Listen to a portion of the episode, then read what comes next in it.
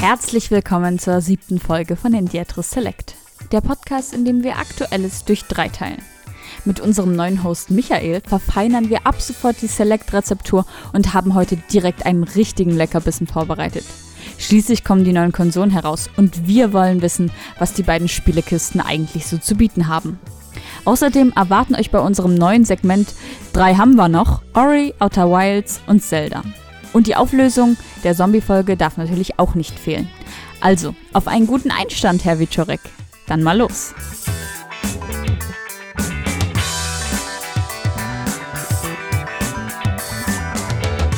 Hallo und herzlich willkommen zu Hendiatris Select, der Sendung, in der wir Aktuelles durch drei teilen.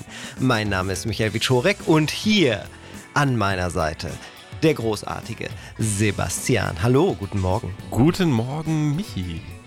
Schön, dass du da bist. Danke für die tolle Begrüßung. ja, es ist eine neue Stimme. Die neue Stimme wurde herangeholt von niemand anderem als Niklas Cook. Guten Morgen, Niklas. That's me! Hallo, hallo, herzlich willkommen, Michi. Ich freue mich total, dass du jetzt dabei bist und direkt so butterweich in die erste Select-Folge mit mm. deiner glorreichen, fantastischen, kompetenten Stimme eingeleitet hast. Ui, ui, herzlich ui, willkommen. Herzlich willkommen. Das liegt, an dem, das liegt an dem Buttertoast, was Michi gerade noch verspeist mm. hat. Das, das hat, war gar das kein Buttertoast, das, das war, äh, Quarkbrot, selbstgebacken mit Nüssen. Boah, mit wow. Holy. Ich esse hier meinen Toast mit Salami ja, und der Quarkbrot. Mann, Wahnsinn. Ja, in dieser Select-Folge geht es um die neue Konsolengeneration, über die werden wir sprechen, en Detail. Ihr werdet mich hoffentlich mit jede Menge Fragen löchern, denn ich habe die Konsolen ja für Heise Online getestet. Gleichzeitig wird es aber auch um andere Konsolen-Launches gehen und darum, was macht diesen Launch jetzt anders? Darüber möchte ich mit euch sprechen.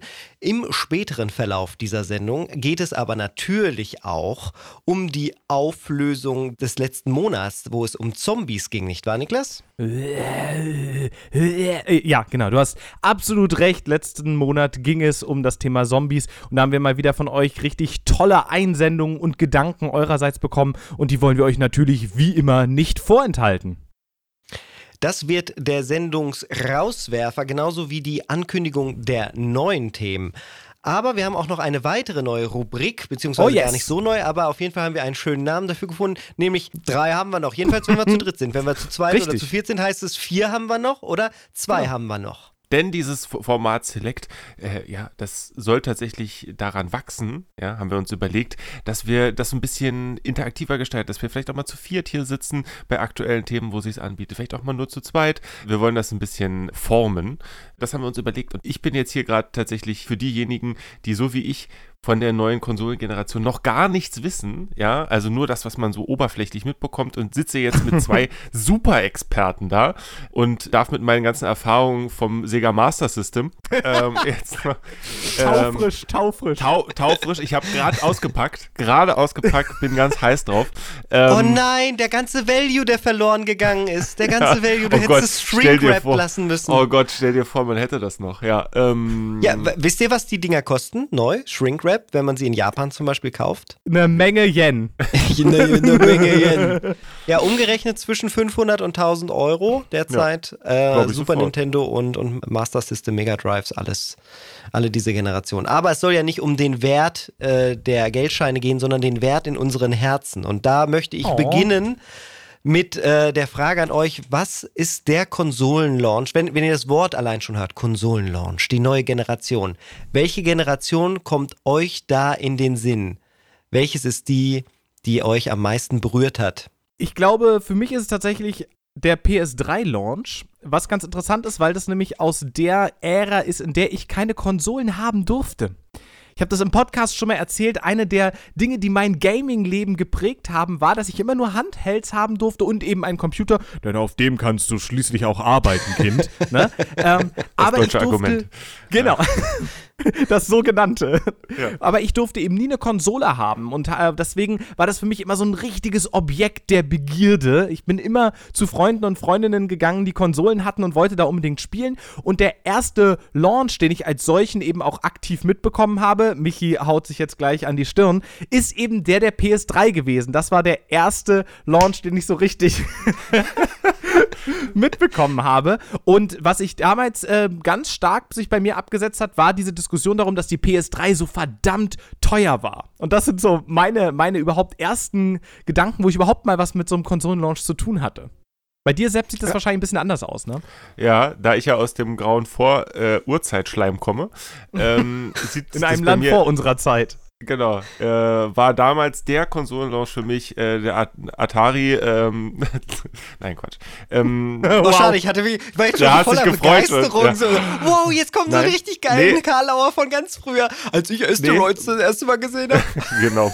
Ja, danke. So alt bin ich ja dann doch noch nicht, Herr Witschorek. Dankeschön. Nein, tatsächlich, aber mir ist es ein bisschen länger her. Und zwar ganz krasse Erinnerungen habe ich an den Dreamcast eine Konsole, die es leider nie zu mir nach Hause geschafft hat, aber die immer das Objekt meiner Begierde war. äh, als, als Kind wirklich. Es war ganz krass. Ich war ein großer Sega-Spieler äh, zu Anfang. Kann ich irgendwann vielleicht erzählen wir es nachher noch, was unser Sega, das what Nintendo don't. Genau. ähm, ähm, und dann war dieser, dieser Dreamcast war, allein der Name war schon toll, fand ich. So, oh ja. Und dann, und dann das alles, was es, was es versprochen hat, was es konnte, dieser ganz andere Controller, den habe ich noch so wahnsinnig doll in Erinnerung. Und aber auch die Tatsache, dass es irgendwie sehr kurzlebig war. Man hat es als Kind ja alles nicht so verstanden, wie das funktioniert mit den Konzernen und warum die jetzt den Saturn dann so schnell rausbringen und so weiter und so. Egal. Ja, ähm, ja alles, alles bisschen schwierig bei Sega gewesen.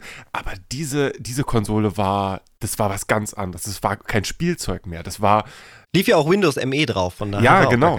ja, es war, ne, es war kein, kein Spielzeug in dem Sinne wie vorher. Super Nintendo hatte ich vorher. Ähm, das, war, das war klar irgendwie noch, das war so ein Kinderding. Das ist so interessant. Ich bin so fest davon ausgegangen, dass du das Nintendo 64 oder so nehmen könntest. Mhm. Sepp, weiß ich gar nicht, hast du, hast du das dann auch? Hast du das zum Launch bekommen, das N64? Nee, nee, nee, nee. Äh, nee später. Ich so, war ein, nein, nein, nein, ich war ein armes Kind. Ähm, und hatte ja, äh, und hatte tatsächlich ähm, das N64 dann erst später. Im Nachhinein hatte ich tatsächlich viele Konsolen dafür, dass ich so ein armes Kind war. Ich weiß gar nicht, wie, wie das funktioniert hat, aber ja, ähm, das kam dann erst später. Ich hatte, ich hatte die äh, Pikachu-Version und habe sie immer noch. Oh, Pika! Ja. Das ist natürlich echt irre, weil ich hatte jetzt ähm, die ganze Zeit gedacht, okay, wenn Sepp dann N64 oder so nimmt, dann muss ich unbedingt Dreamcast nehmen und davon Ach, erzählen, wie ich das dreimal, dreimal aus der, aus der Videothek ausgeliehen habe. Da konnte man Konsole mit Spielen ausleihen. Das war super, und ja. als diese Konsole dann bei uns zu Hause stand mit meinem Bruder. Wir saßen davor, heruntergeklappte ja. Kinnladen. Äh, als wir Soul Calibur gesehen haben, sind ja. uns echt sämtliche Synapsen durchgeknallt. Das konnte nicht möglich sein. Zum ersten Mal eine Konsole, die den PC und PC-Grafik mhm. meilenweit aussticht. Unfassbar. Ich krieg Gänsehaut, wenn ich nur dran denke. Der und Stoff, aus dem Träume sind. Ja, und irgendwann haben wir dann von der Videothek, weil wir sie so oft ausgeliehen haben, sie dann von dort gekauft. Und dann wurden nämlich die ganzen Leihgebühren, die dann schon ja. auf 100 oh. Mark oder so hochge hochgegangen sind, von dem Kaufpreis abgezogen. Ach, das ist ja nicht schlecht. Das, haben die gemacht. das, das war fair. super. Ja, mega fair. Ja. Und so bin ich dann in diese Ära gestartet, die, ja, die mich auch sehr geprägt hat zur Jahrtausendwende, ja, mit Fantasy Star Online. Man konnte auf der Dreamcast so vieles machen, mhm. das auf anderen halt nicht möglich war. Zum ersten Mal richtig Online-Gaming. Ja. Dann die Welt mit Shenmue, eine, eine Stadt komplett simuliert vor GTA. Sega hat da so viel Innovation geschaffen ist dann damit total auf die Fresse geflogen. Das ist ja. natürlich eine andere Geschichte. Mhm. Aber diese Konsole hatte eine Magie um sich, die Dreamcast. Oh, ja da wird es mir richtig Das ist ja lustig, warm. dass du das auch so empfindest. Das äh, war vollkommen unabgesprochen gerade. Ja. Ähm, alleine nur dieser Controller alleine nur diese, dass da nochmal so ein kleines Fensterchen drin war, um nochmal so Zusatzcontent, was wir dann später, was weiß ich, bei Handheld-Konsolen bei Nintendo dann irgendwie haben, wo man noch so einen zweiten Status-Screen zum Beispiel hat oder so, ne? Kurz noch einmal erklären, das war die Memory Card, äh, die man, ja. da, da waren die Speicherstände drauf, die konnte man mitnehmen und das war gleichzeitig so ein Mini-Game Boy. Da genau. konnten man also auch Spiele drauf spielen, sowas wie Tetris zum Beispiel oder, oder sich äh, Tamagotchi-mäßig um kleine, kleine Tierchen kümmern und die füttern und dann kam das aber in den Controller und äh, das hatte so ein kleines LC-Display. Das war auch wieder mega Innovation. Wie du auch sagst, mit dem Controller. Allerdings, wenn man ihn jetzt in die Hand nimmt, denkt man, boah, der Kacke. Wie der erste Xbox-Controller. Ein riesen Klopper, ja. Wo man sich so denkt, was, was soll man denn? Ja. Der Duke. Ich muss sagen, ich bin ja ein großer Fan davon, dass der Dreamcast-Controller so doof ist. Ich habe nämlich letztens gegen einen Kumpel, der auch äh, ein bisschen älter ist als ich und dementsprechend auch genau diese Magie der Dreamcast bis heute in jeder Faser seines Seins spürt. Der hat mit mir Soul Calibur letztens gespielt und mich natürlich dermaßen übel verkloppt, dass ich extrem froh war, sagen zu können, na guck mal, aber so labbrig wie der Controller hier ist, da kann ich halt keine guten Inputs machen. Ne? Also, hätte ich, ich glaub, hätte ich gar nicht angenommen, die Challenge. Also äh, wer, wer sowas ohne Arcade-Stick spielt, nein, nein, nein, das wow. geht gar nicht. Im, Im Cabinet.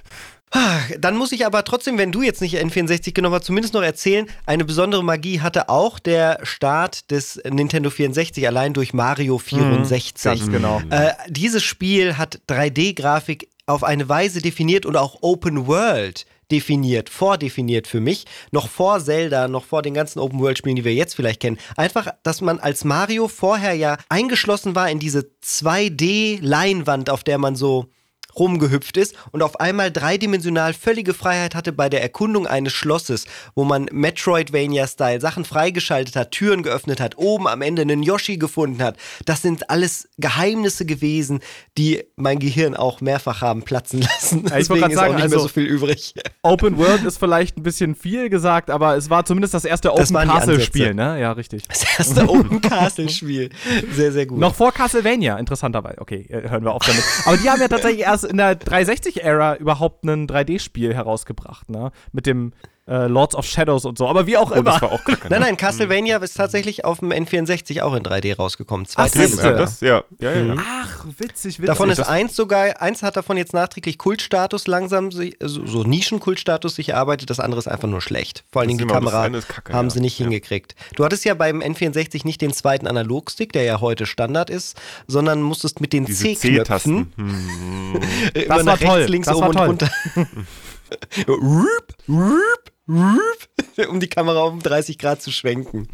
Fast wie in VR, wenn man äh, nicht frei sich umgucken möchte in Virtual Stimmt. Reality, benutzt man jetzt diese 30 Grad Schwenktasten, um sich dann, damit einem nicht übel wird. So, ah, das, ah, das fühlt sich richtig gut an, über diese guten Konsolen-Launches zu reden. Oh, oh, denn, da höre ich schon was raus der, da. Der aktuelle, die, diese, diese neue Generation an Konsolen, hm. da, ja. die ist frost, frostig im Vergleich. Ja, Was ne? habt ihr denn für Fragen an mich? Löchert mich gerne. Warum fühlt sich der aktuelle Konsolenlaunch für mich zum Beispiel so langweilig, so generisch an?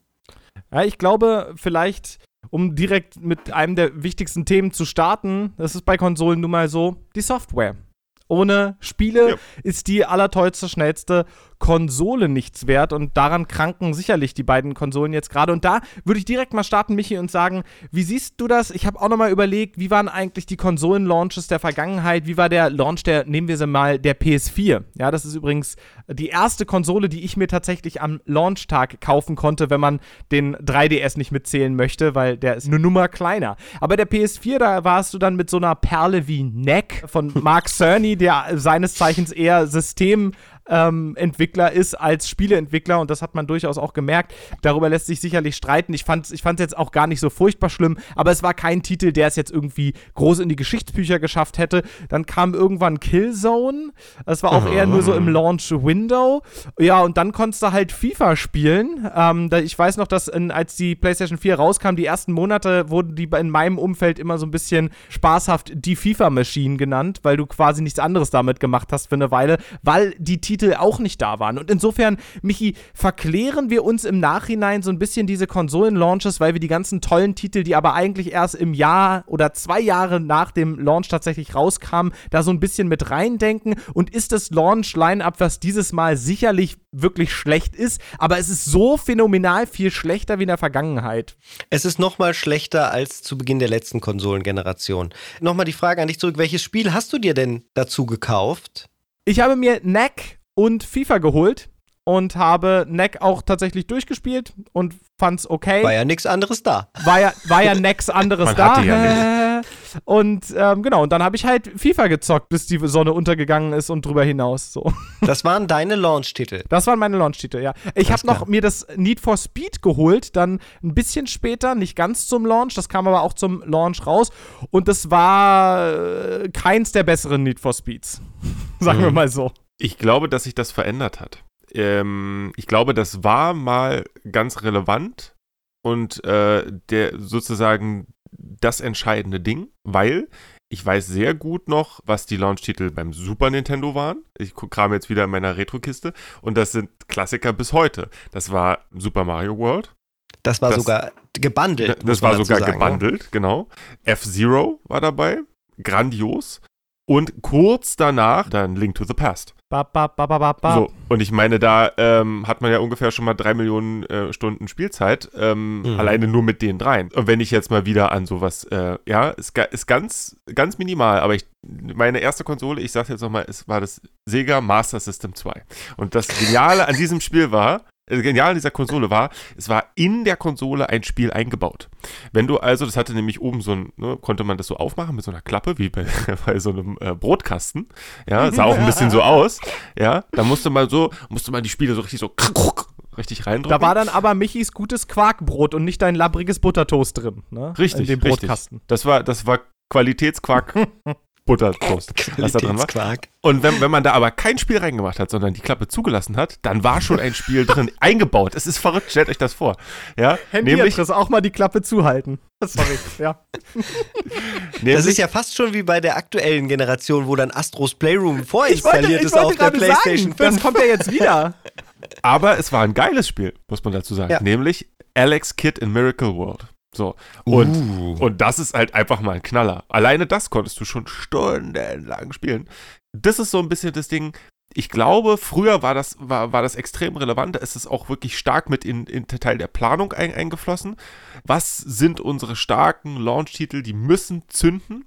Und das ist natürlich auch der Bereich gewesen, in dem große Marken überhaupt erstmal established wurden. Und heute zehrt man ein bisschen davon. Ich habe oft das Gefühl, Launch generell und Launch-Titel lohnen sich nicht. Das ist meine Erfahrung. Wenn man einfach ein halbes Jahr abwartet, kommen die Spiele, die eigentlich die sind, die man spielen will, sondern die kratzen an der Oberfläche. Die Entwickler hatten irgendein Development-Kit, was vielleicht noch nicht ganz fertig war oder keine Ahnung. Also Erfahrungen mit der Konsole sind extrem wichtig, um darauf ordentliche Spiele zu machen. Und Launch, meine Erfahrung, lohnt sich nie. Ja, und da bringe ich hm. doch direkt mal den starken Kontrapunkt. Der letzte Launch einer Konsole, die ich tatsächlich als solche bezeichnen würde, war, glaube ich, die Nintendo Switch. Und die kam am gleichen Tag raus wie ein gewisses Spiel mit dem Namen The Legend of Zelda Breath of the Wild. Ähm, das heißt, Ums. da, ist die, Kon da ist die letzte Konsole vielleicht mit dem besten Spiel aller Zeiten gelauncht und das ist halt eine Ansage an Microsoft und Sony, die jetzt den Playroom haben, ne? so. Ich weiß gar nicht mehr, aber das, äh, da könnt ihr mir jetzt auf die Sprünge helfen. War nicht Halo ein äh, Launch-Titel? Ja. Halo, war, Halo hat die Xbox definiert. Die Xbox existiert nur wegen genau. Halo. Microsoft genau. hat sich war damals von diesem Mhm, mh. Ne, war erst ein Mac-Spiel sogar, ein Äh, Mac-Spiel, ja, genau. Ja, genau. Und dann hat Microsoft die Lizenzen erworben und dann sich gesagt, hey, wenn wir so ein geiles exklusives Spiel haben, weil Software drives Hardware Sales, das hat schon ja. immer gegolten und das gilt im Endeffekt bis heute noch, mhm. ähm, dann können wir das auf jeden Fall versuchen und vielleicht klappt das dann auch. Dieses Konzept von exklusiven Titeln, das hat sich doch stark gewandelt. Wenn jetzt die Konsolenhersteller denken, sie brauchen das nicht mehr, ersetzen sie das ja durch eine Bibliothek, wer die da halt nach wie vor direkt von Anfang an drauf läuft. Das ist ja kundenfreundlicher. Also vielleicht reitet man jetzt gerade auch auf etwas rum, was vielleicht gar nicht schlimm ist. Ist es vielleicht sogar eine gute Sache, den Entwicklern diesen Druck zu nehmen, zum Start irgendwas zu liefern und zu, lieber zu sagen, hey, ihr könnt da alle Spiele drauf spielen wie bisher, die laufen jetzt halt nur alle ein bisschen besser. Die laden ja jetzt sehr viel schneller, in, im Durchschnitt so ungefähr 20 20 Sekunden schneller und die Grafik ist flüssiger. Ich weiß nicht, eben hatten wir irgendeinen Titel, äh, Neck zum Beispiel. Neck läuft auf der PS4 mit 30 FPS, wenn es gut läuft, äh, hat Ruckelattacken und dann aber auf der neuen PlayStation 5, wenn du das jetzt runterlädst, läuft das richtig schön mit 60 FPS. Na Niklas. endlich. Neck, wie es schon immer gespielt werden sollte. Ja, ich, ich glaube, dass so als klare strategische Position zu interpretieren, äh, tut den Herstellern da an der Stelle vielleicht ein bisschen zu, zu gut, ne? Weil ich glaube, wir wissen alle, dass das nicht geplant war. Also Microsoft hatte bis so vor kurzem noch damit geplant, mit dem neuen Halo die nächste Generation an Konsolen prägen zu wollen und sind dann eben in den indefinierten äh, Delay gegangen und werden irgendwann 2021 rauskommen. Die neuen Berichte lassen ja vermuten, dass es wahrscheinlich erst so zur Holiday Season 2021 äh, dann auch tatsächlich der Fall sein wird. Das heißt, so ungefähr ein Jahr nachdem die Konsole dann rauskam, kannst du den eigentlich mal als Launch-Titel geplanten äh, neuen Halo-Nachfolger spielen. Das sind jetzt natürlich irgendwie auch nur Vermutungen. Und ich glaube, gerade Microsoft hat sich ja sehr, sehr stark versucht zu positionieren als die Firma, der Anbieter, der einfach die große Library dir bietet, ja, wo du aus ganz vielen Sachen schöpfen kannst. Game Pass sei da nur an der Stelle genannt. Ähm, das heißt, denen geht es ja darum, dir zu sagen, du hast bei uns eine vielfältige Bibliothek und da sind eben auch Titel dabei, die sind dann schon ein paar Jahre älter. Und ich glaube, dass sie das deswegen auch auffangen konnten mit ihrem Marketing. Aber das war jetzt nicht von Anfang an so geplant und sicherlich zum Teil auch einfach der Tatsache geschuldet, dass die Konsolen ausgerechnet in diesem Jahr jetzt rauskommen. Ganz viel Softwareentwicklung hat sich durch Covid auch einfach nach hinten verschoben. Die Strukturen für das von zu Hause arbeiten, Homeoffice mussten irgendwie erstmal gelegt werden. Und das ist eben manchen besser, manchen schlechter gelungen. Manche haben das vielleicht auch als, als Ausrede benutzt, um sozusagen noch ein bisschen Entwicklungszeit rauszuschlagen. Cyberpunk 2077 wurde jetzt genauso oft wie die Zahl im Titel verschoben von, von dem Termin, ja, und so weiter und so fort. Also ich glaube, dass es gerade für Microsoft durchaus ins Konzept passt, aber so ganz geplant ja nun doch nicht war. So sehe ich das Ganze auch. Und du sagst es, die, die Entwickler selbst wollen nämlich auch Launches bieten, wo sie exklusive gute Titel. Bei Microsoft mag es jetzt zumindest die Überschneidung geben, okay, denen ist es egal, ob du PC spielst oder auf der Xbox. Mhm. Die Titel kommen ja für beide Plattformen raus. Mhm. Aber sie hätten schon gerne exklusive Titel. Deswegen kaufen sie ja auch gerade Studio um Studio. Gerade der Erwerb von Bethesda. Das oh, nächste ja. Doom, das nächste ähm, ja. äh, Elder Scrolls Spiel. Das könnten exklusiv oder werden exklusiv Titel werden, zumindest für die, das Microsoft-Universum, also inklusive PC. Und bei Sony ist es ganz genauso. Die setzen noch stark auf Exklusivtitel. Wie lange das das gedauert hat, dass bis Horizon Zero Dawn auf den PC gekommen ist. Bloodborne mhm. ist so ein Titel. Also die hängen sich auch an Entwickler ran oder sagen Entwicklern, entwickelt bitte exklusiv für uns. Und das ist auch immer schon die größte Stärke gewesen von Nintendo wenn du PC-Spieler fragst, äh, du spielst gerne PC, ja, dann hast du nur mal die tollste Grafik die meiste Zeit, es sei denn, es ist die Dreamcast kommt gerade raus. Aber abgesehen davon, was kaufst du dir, wenn du noch eine Konsole haben willst? Dann nimmst du natürlich die Nintendo-Konsole, weil die Spiele kriegst du auf keinen Fall auf deinem PC. Nur emuliert und alt. Richtig. Ja. Ja, ja. genau so ist Bin es. ich ganz ja, bei dir. Hast, hast du wunderbar beschrieben, genau so sieht's aus. Das heißt also, da schließt sich doch sofort meine Frage an. Ich habe das Geld, ich habe zwar wenig Zeit, aber welche von den beiden soll ich denn kaufen, Michi? Ja, da würde ich direkt sagen, welche Spiele willst du denn spielen? eigentlich keine, keine. eigentlich keine, die ich nicht auch auf dem PC spielen kann. Das ist tatsächlich äh, die Krux an der Sache, glaube ich. Und ich habe ich hab das neulich schon mal erzählt in dem, in dem Zombie-Podcast. Für uns war äh, The Last of Us war ein System Seller und das habe ich jetzt nicht. Und deswegen wird unter Weihnachtsbaum die Switch liegen bei uns. Ja, das ist tatsächlich Ach so, du hast genau doch keine Switch, ich, ja. Ich, Entschuldigung, ich habe late, late Adopter. Ich bin total Kommt Late Adopter. Kommt doch die Switch Mini in, in vier, vier, Monaten. Die Switch Pro du meinst du? Äh, Switch Pro meine ich, genau. Die, die, die Switch Lite, die gibt's die? schon. Was, was die macht Switch, die Pro? Die Switch Pro macht äh, mehr Pixel. mehr, ist die Hoffnung. Boah, mehr Pixel. Ja. Das ist nicht so schlimm, weil ich spiele eh nur so Pixel-Spiele. Und die bessere Framerate, sind wir ganz ehrlich, kann die Switch, so sehr ich sie liebe und so fantastisch sie als Konsole für meine Idee als Gamer, ja, ich spiele gerne Indie-Titel und ich spiele gerne Nintendo-Sachen und so weiter und so fort. Da ist die Switch perfekt für, aber die ein, zwei mehr Frames könnten sie doch gebrauchen. Ich finde es sehr spannend, dass sozusagen in diesem Konsolen-Launch ist nicht das erste Mal, dass ich das höre. Microsoft und Sony positionieren ihre super tolle äh, Hardware, soll irgendwann sogar bis zu 8K auflösen. Na, da reden wir nochmal drüber, ne? Was das mhm. am Ende tatsächlich dann äh, hergibt, das werden wir noch sehen. Aber 4K und 60 Frames per Second oder zumindest, oh, da 120. sind wir uns auch noch nicht ganz sicher. 120 Frames per Second. Und die, die kommen hier mit diesen Hardware-Bomben. Und wie oft habe ich jetzt in der Diskussion gehört, ja, ich glaube, also, pff, ich kaufe mir eher eine Switch. und das ist, ja, diese Hardware ist jetzt irgendwie mittlerweile drei Jahre alt. Also ich finde, das äh, sagt schon auch einiges, ne? Bei der Switch merkt man das ja ganz toll, dass äh, nicht nur Software exklusiv überzeugen kann, sondern auch Hardware. Mhm. Die Switch hat ein Alleinstellungsmerkmal dadurch, ja. dass sie mobil nutzbar ist. Und zum Beispiel auch dieses HD Rumble Feature. Nintendo ist immer bemüht, irgendwas auch bei der Hardware zu liefern, was Spiele innovativ beeinflussen kann. Bei der Wii war das die Bewegungssteuerung, beim N64 war es der Rumble-Motor vom Rumble Pack, das haben sie zuerst gemacht, oder der mhm. Analogstick, sollte man vielleicht ja, noch viel total. eher sagen, zum ersten Mal ein mhm. Und die, dieses Konzept, dass Nintendo da also auch bei exklusiven Features bei der Software geht, gehen sie auch bei der Hardware. Und bei Sony, die versuchen das zumindest so ein bisschen in Form des Controllers. Denn der nimmt dieses Prinzip oh. vom HD Rumble und macht Michi, daraus Michi hat den gerade in der Hand übrigens, für alle, die sich genau. wundern, warum Sepp und ich warum hier ins Mikro so sabbern. Stöhnen. Der macht Ultra HD Rumble daraus. Oh. Noch nie ist ein Controller erschienen mit so vielen verschiedenen Rumble Motoren mhm. und auch Widerständen, die wirken können in die analogen Trigger hinein. Ich drücke gerade diese R2-Taste, die ist ja jetzt ein R2-Trigger seit mehreren wow, Generationen ich, ich runter. bis hier. Hm. Und die geht richtig und jetzt sage ich ein Wort, das ich selber hasse, aber ich sag's extra, butterweich runter. und äh, wenn jetzt die Maschine, äh, die Maschine PlayStation 5 angeschaltet wäre, was ich über diesen sehr wabbeligen PlayStation-Knopf machen könnte, der hier neu in der Mitte prangt vorne, dann würden Spiele die Möglichkeit haben, diese analogen Trigger zu begrenzen.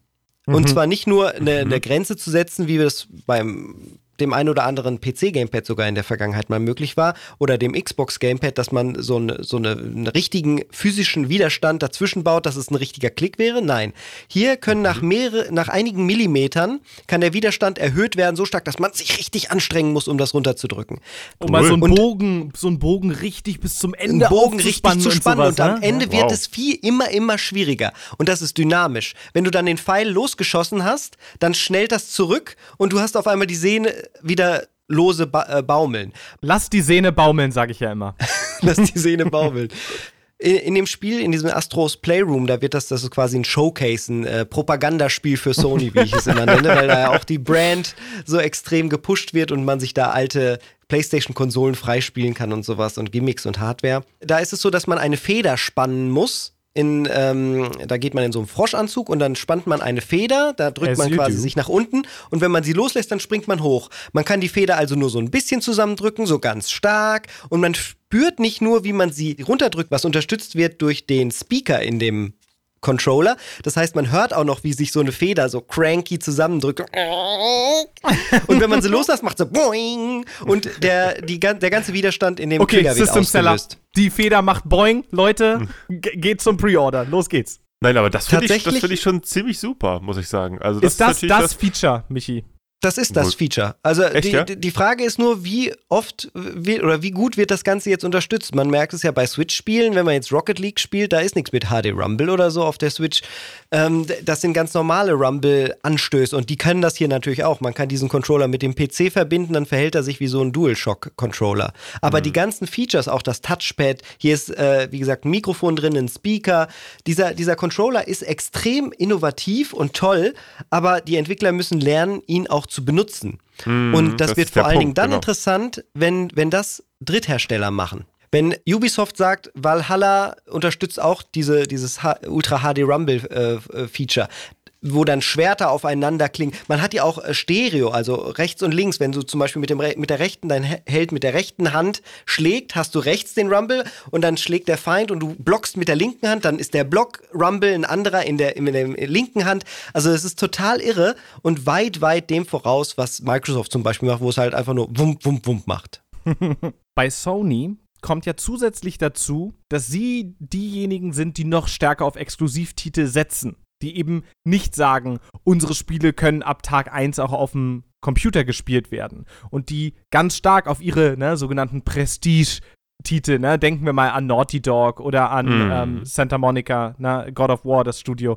Wenn wir an die Studios denken. Und die entwickeln eben für Sony, ist sozusagen gerade vor dem Hintergrund der Ansatz von Sony noch stärker auch wieder Richtung Exklusivtitel zu gehen und das dann zu kombinieren mit Features, die dann eben für ihre First-Party-Spiele durchaus eine Rolle spielen sollten, noch umso mehr wieder Argument zur Sony PlayStation 5 zu greifen, obwohl, da greife ich mal was vor, die Xbox Series X an sich die stärkere Konsole ist, vielleicht die stärkere Hardware ist, Michi, wie, wie würdest du das sehen? Ja, ganz kurz gesagt, ist das so, dass die Xbox im Test den besseren Eindruck hinterlassen hat, was die Hardware angeht. Der Box selber. Also sie heißt, mhm. es ist tatsächlich eine Xbox, die sieht ja so monolithisch aus. Die Kühlung ist durchdachter. Sie, äh, die Hardware, die innen drin verbaut ist, ist hochwertiger. Vom Design ist das Ganze sehr viel durchdachter, ist ja auch kompakter. Wenn man sich die PlayStation 5 daneben ansieht, das ist ein Koloss, wo einfach nur probiert wurde, der soll bitte unbedingt leise sein, weil alle hassen unsere PlayStation 4 und PlayStation 4 Pro, weil die so laut ist. Die Düsenjet ähm, PlayStation, ja. Die, die Düsenjet PlayStation, die, das müssen wir irgendwie loswerden, dieses Image. Also machen wir zwar eine riesige Box, die nicht mal in einen Kallax passt, aber, aber sie ist wenigstens leise. und das hat auch geklappt. Also die PlayStation funktioniert so als Konsole. Man, sobald man irgendeinen Weg gefunden hat, sie zu platzieren, wo sie dann auch für genug extra Luft Anbau. Ich habe mein Haus vergrößert für die PlayStation 5. dann sind also auch die PlayStation 5 ist vollkommen leise. Man hört beide Konsolen in der, mit den aktuellen Titeln nicht. Wer weiß, wie das dann später ist. Astros Playroom wird die PlayStation noch nicht voll ausreizen. Gears 5 garantiert auch nicht die Series X. Und das sind beides die Titel, wo die, die, der Stromverbrauch bei ungefähr 200 Watt liegt. Also das sind die, die die Konsolen aktuell am meisten ausreizen. Und da passiert gar nichts lüftertechnisch. Die hörst du nicht. Ich kann mich noch sehr gut daran erinnern, dass die PS2, beste Konsole aller Zeiten, zu dem Stärkste Software-Line-Up aller Zeiten. Garantiert nicht die beste Konsole, meiner Meinung nach. Wow, wow, wow, wow. Okay, ja, okay. aber das ist ja jetzt genau die entscheidende Frage. Genau das ist das genau. starke Software-Line-Up eigentlich gleichbedeutend mit der besten Konsole, Sepp? Genau, genau darauf wollte ich jetzt hinaus. Denn ich weiß noch sehr, sehr gut, dass der Haupt-Sellpoint für viele auch war zur damaligen Zeit, das ist der günstigste DVD-Player, den man kriegen kann. Ja. Mhm. Ja, ne, ernsthaft. Ich erinnere mich und, auch. Ja, ja. und du hast zusätzlich auch noch die Möglichkeit, unfassbar viele Spiele drauf zu spielen. Das war ja. ein System Seller. Und das war bei der PS3 auch so, dann halt für Blu-Rays. Und ähm, da würde mich erstens interessieren, Michi, das kannst du beantworten. Gibt es da irgendwas, was du da noch irgendwie erwähnen würdest? Gibt es da irgendwas Cleveres, warum man aus dieser Perspektive auch noch die PlayStation oder die Xbox bräuchte? Und anderer Punkt, was ich noch sagen wollte, die, die Xbox war gefühlt. Was ist los? Nee, es ist nur so schön, wie du so gefühlt verzweifelt nach Gründen suchst, dir diese blöden Boxen zu kaufen. Ja, Michi, kannst du da, hast du da noch irgendwas? Bitte, ist komm da nicht schon. Noch, kann man ich damit bin so noch, einsam. Kann man damit noch Krebs machen? Oder irgendwas? Oh, das wäre praktisch. Die Pizza bestellen. Das war ja mal Microsofts äh, Idee, dass du über Kinect einfach sagst. Ähm, also da gab es tatsächlich eine Demonstration zu, wo Microsoft gesagt hat: Jetzt rede kurz über Kinect und bestell dir die Pizza. Die kommt dann, du musst nicht mehr mehr aufstehen von deiner Couch, kannst die Spiele digital wechseln und die Pizza kommt auch noch ins Haus. Musst du nur noch den Schlüssel irgendwie über die Tür Wahnsinn. dann auch noch Kinect Open My Door und dann kommt der Pizzalieferant rein. Sehr gut. Und legt dir die Scheiben direkt in den offenen in den Mund. Mund. Aber war es nicht Nein. so, dass die, dass die Xbox sowieso in ihren verschiedenen Iterationen immer eine der stärksten war, jetzt nur von der Hardware her? Weil, weil Microsoft. Powerful Console. Weil Microsoft immer gesagt hat, äh, wir, haben, wir haben das Geld, um da eine fette Konsole zu machen. Ja, also mhm. gerade bei der ersten mhm. Xbox zu sagen so, ja, wir sind jetzt die, die als erstes mit einem äh, mit, mit, mit einer richtigen Festplatte arbeiten. Wir sind die ersten, die irgendwie das und das machen, das und das machen, bla bla bla. Geholfen hat es doch dann aber eigentlich nicht. Also ich meiner meiner Empfindung nach, aber das liegt auch daran, dass ich nie eine Xbox hatte, ist das eine sterbende Konsole schon die letzte Konsole von Microsoft, um mich da kurz dran anzuschließen, Sepp, die Microsoft Xbox One X, wie ich sehr souverän weiß, dass der Titel dieser Konsole ist, ja. Die One-Generation der Xboxen. Auch die wurde ja schon beworben mit The Most Powerful Console of All Times. Und dann wurden die Terraflops auf der Bühne aufgezählt und dann waren alle toll, ganz viele Terraflops. Was spiele ich jetzt da drauf? Und ich finde es halt interessant, dass jetzt die nächste, der nächste Step, die Series X, auch wieder sagt, jetzt, wir sind auch wieder die leistungsstärkste Konsole. Aber macht das am Ende was, Michi? Nein, macht gar nichts. Das ist einfach einfallslos. Es ist ja. langweilig und wenn dir die Ladezeiten jetzt auch nicht das Wichtigste sind auf der Welt und du äh, auch mit 30 Bildern pro Sekunde leben kannst, kannst du auch die nächsten zwei Jahre deine Xbox-Spiele weiter auf der aktuellen Generation zum Beispiel spielen. Da, da ist nichts, so leid mir das tut. Ich würde gerne. Microsoft war mal sehr viel innovativer. Die haben ja quasi Segas Zepter übernommen, als sie ja. damals mit der Xbox 1 gestartet sind, der Ursprungs-Xbox. Hm. Da war der Drive da über Software und vor allen Dingen Sega-Spiele da eine Alternative, eine exklusive Alternative zu bieten. Und natürlich hm. Halo im, im Ego-Shooter-Bereich. Und jetzt ist es aber alles dieses flachgetretene, ja, diese 1000 Third-Party-Spiele äh, gibt es halt auch für Xbox das weiß Microsoft auch selber, deswegen kaufen sie, wie gesagt, gerade so viele Studios. Hm, ja, schon über die letzten Jahre ja auch. Also da dürften ja dann demnächst zumindest mal die ersten Titel angekündigt werden. Da bin ich dann sehr gespannt drauf, was das mit dem Line-Up macht tatsächlich. Aber das ist momentan eben alles auch noch so ein bisschen in die Zukunft gegucke. Was nicht äh, Prophezeiung ist, sondern was wir schon wissen, ist, dass eins der großen Features von beiden Konsolen, die jetzt neu rauskommen, die ähm, viel, viel schnelleren Ladezeiten sind. Und da würde ich dich gerne nochmal fragen, sind die wirklich so viel schneller? Hält das, was es verspricht? Ist das überhaupt alles wahr, wie es jetzt propagiert wird von den Konsolenherstellern? Denn Ladezeiten gibt es immer noch. Also wenn man Dirt 5 spielt auf der neuen Konsolengeneration, mhm. hat das auch Ladezeiten. Und die kommenden Spiele, sowas wie Cyberpunk, wird auch Ladezeiten haben. Das ist nicht so äh, optimiert und so erdacht, dass das jetzt gar keine Ladezeiten mehr hat. dafür muss die Engine die richtige sein. Äh, und das ist sie in vielen Fällen Fällen halt nicht, weil bisher halt da die frühere Generation natürlich aber auch der, die Bremse im Endeffekt war. Sowas wie Red Dead Redemption 2 hat jetzt halt statt einer Minute 10 als Ladezeit 40 Sekunden Ladezeit. Das ist immer noch eine große Ladezeit. Und ja, ähm, jetzt könnte sich da der Hersteller hinsetzen und das patchen und dann geht es vielleicht noch runter auf 16 Sekunden. Aber ist das das, was für uns die Spiele ausmacht? Ich habe da zurückgedacht und mir nochmal die Tests zu der One X angesehen. Mhm. Da war das ja auch schon so, dass die Ladezeiten schneller wurden, einfach weil mehr Hardware-Power da war. Und wenn du dann eine SSD extern rangesteckt hast, wurden sie noch mal ein bisschen kürzer. Und da haben auch schon alle geschrien, ja, alles so viel besser. Und ich hasse es tatsächlich, ich sage das ganz klar raus, ich hasse das, wenn man sagt, oh, jetzt sind sie endlich spielbar oder jetzt ist es äh, mhm. überhaupt so, wie es, das ist doch Bullshit. Die waren mhm. vorher genauso spielbar, die haben vorher auch schon Spaß gemacht. Und man kann nicht immer sagen, jetzt machen sie Spaß und dann kommt ein bisschen bessere äh, Technik oder jetzt machen sie Spaß und dann wird es noch mal ein bisschen äh, schönere Grafik, bisschen weniger Ladezeit. Jetzt machen sie Spaß. Ist totaler Bullshit. Die machen die ganze Zeit schon Spaß und laufen vollkommen adäquat auf den aktuellen Generationen. Ja, ich muss auch sagen, das ist mir auch immer ein bisschen so ein Dorn im Auge gewesen. Diese Diskussion um Frames per Second, ich kann es verstehen, auch ich sehe den Unterschied. Auch ich habe einen Gaming-Monitor mit 144 Hertz Refresh Rate und was weiß ich. Aber am Ende des Tages denke ich dann so, ja, und eins der Spiele, mit dem ich äh, super viel Spaß hatte in letzter Zeit, war 15 Frames per Second äh, The Legend of Zelda Ocarina of Time auf meinem N64. Und na klar ist das nicht perfekt ultimativ gelaufen, aber ich bin nicht der Gamer, den man mit solchen Sachen so richtig abholt. Das kommt darauf an, wie du äh, da einsteigst. Es gibt halt diesen, diesen Technik- Reiz, dem ich auch gerne immer wieder verfalle, wenn zum Beispiel ein neuer Benchmark für den PC rauskommt. Und dann immer wieder und, und gucken, wie viele Frames kann ich jetzt noch raus. Und, das, und wenn ich Rocket League auf 120 Hertz spiele und auch wirklich 120 Frames habe oder mir Dirt auf minimale Details stelle und damit 240 Bildern so genau um die Kurvenzirkel wie je zuvor, das hat auch seinen Reiz. Das ist aber eine ganz eigene Sache und eigentlich wirklich auf den PC beschränkt. Und ich finde, auf die Konsolen passt ja. das immer gar nicht so richtig, weil da kommst du immer gleich wieder gegen die nächste Wand gegen die du gegenprescht. Jetzt kannst du da sagen, ja, okay, ich gehe auf 60 hoch, aber ja, mehr wird es da nicht geben. Du kannst nicht die Details noch weiter runterschrauben und daraus 240 machen oder so.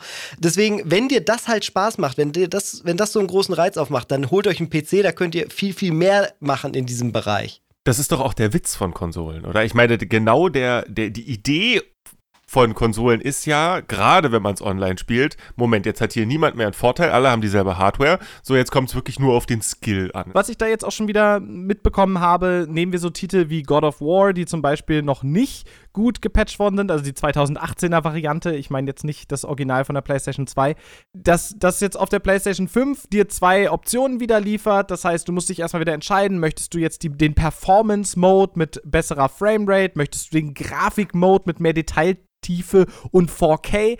Und das sind genauso Sachen, da bin ich nämlich ganz bei dir, Sepp. Das sind Sachen, die ich eigentlich immer so als positiven Punkt, als Argument für das Konsolengaming verstanden habe. Du stellst dir eine Box hin, packst da ein Kabel rein, machst ein Spiel an und abjetert. Ne? Und wenn ich jetzt auf einmal anfangen soll, wie am PC noch hin und her zu stellen und die richtigen Settings zu finden, gleichzeitig aber nicht die Bandbreite habe, wie es eben am PC der Fall ist, mhm what's the point? What are we even doing here?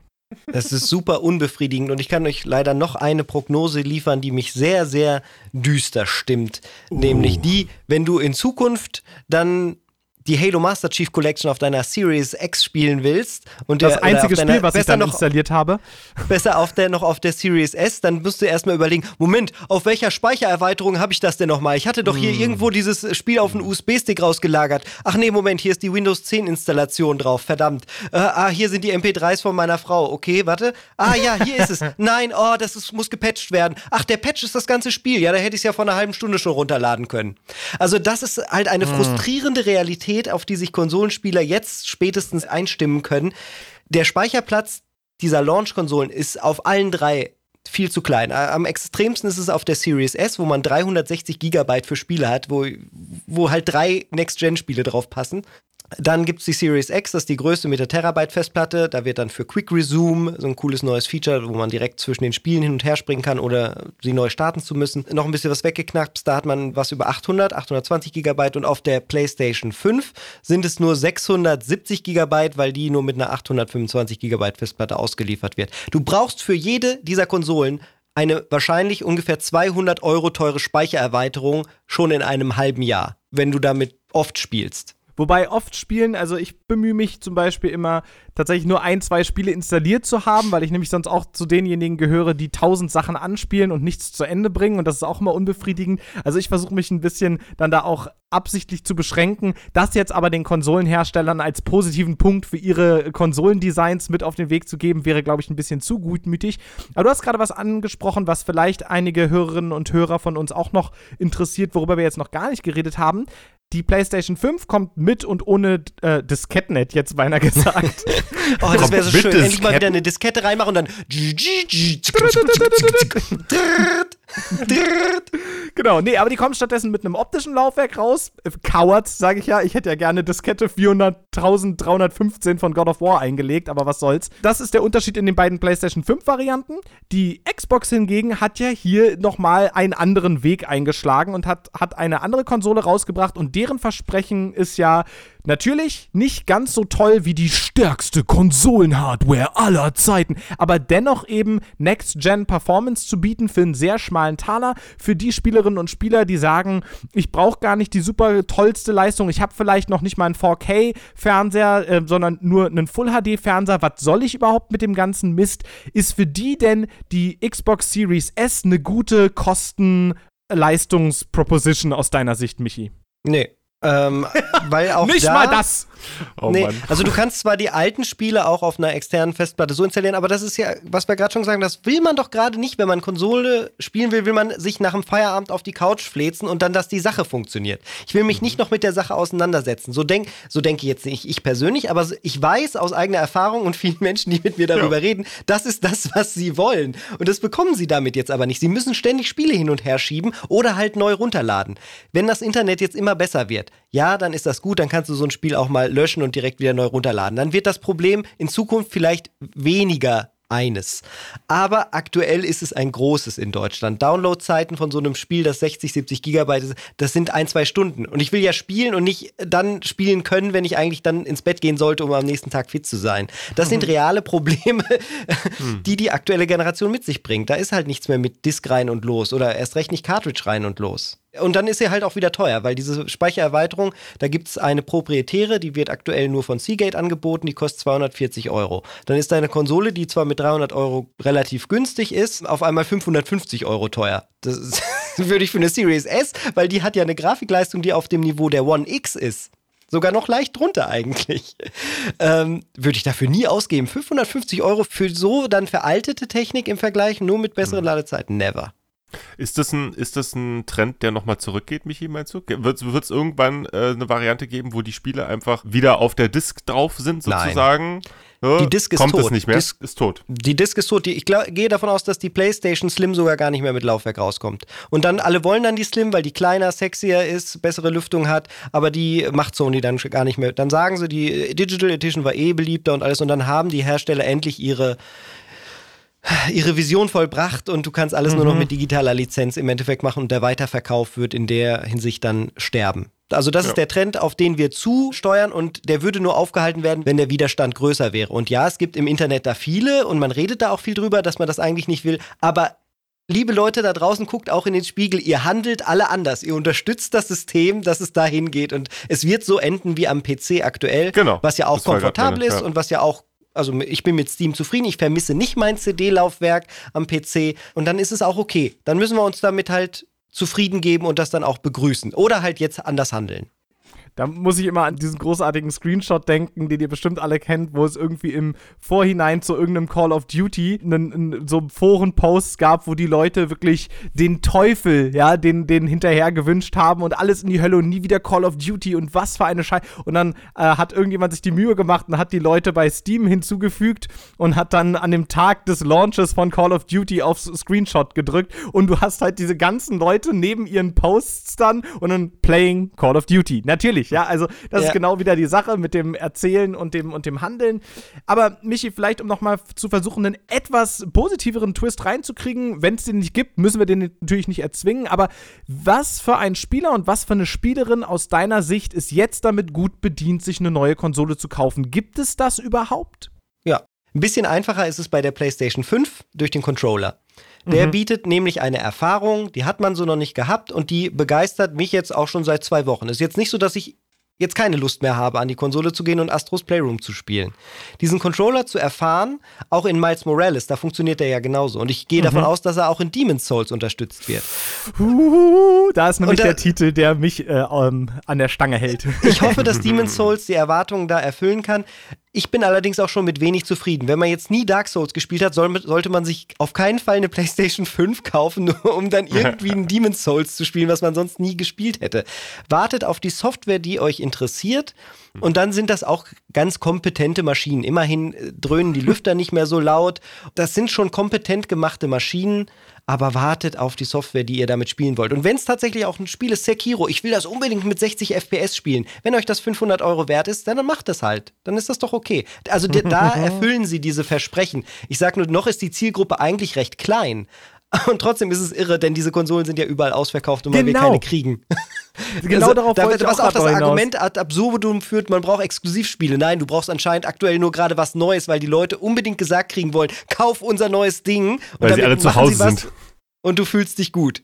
Genau, weil sie alle zu Hause sind. Ja, ich habe tatsächlich auch, es war ganz witzig, ich habe die äh, mich eigentlich dafür entschieden, die Konsolen nicht vorzubestellen, beziehungsweise in meinem Fall ist es die PlayStation 5, aber auch gerade deswegen, weil ich einen relativ soliden Gaming-PC besitze. Das heißt, die Xbox-Titel, die kann ich nun mal einfach auf dem PC spielen und werde das auch tun. Und ich finde Microsofts Angebot großartig. Ich finde den Game Pass ganz, ganz toll. Ich erzähle immer wieder davon. Ich bin immer wieder schockiert, wie viele Spiele ich am Ende des Tages nicht kaufen muss, sondern über den Game Pass spielen kann. Das macht Microsoft alles ganz toll. Ihre Box möchte ich aber eben gerade deswegen nicht unbedingt kaufen. Vielleicht ist es denen aber auch egal. Ne? Vielleicht sagen sie auch gut, aber Niklas kriegen wir halt, ohne um groß um ihn kämpfen zu müssen, kriegen wir bis ans Ende seines Lebens wahrscheinlich dazu, uns konstant den Game Pass zu bezahlen. Das reicht uns. Und insofern ist das schick. Ich habe dann aber tatsächlich, nachdem ich mich eigentlich dagegen entschieden habe, doch in der Nacht, in der dann die Pre-Orders losgingen, mir die PlayStation 5 vorbestellt und habe auch eine bekommen. Einer der wenigen glücklichen gefühlt. Ja, das noch, ist ja genau noch. wieder.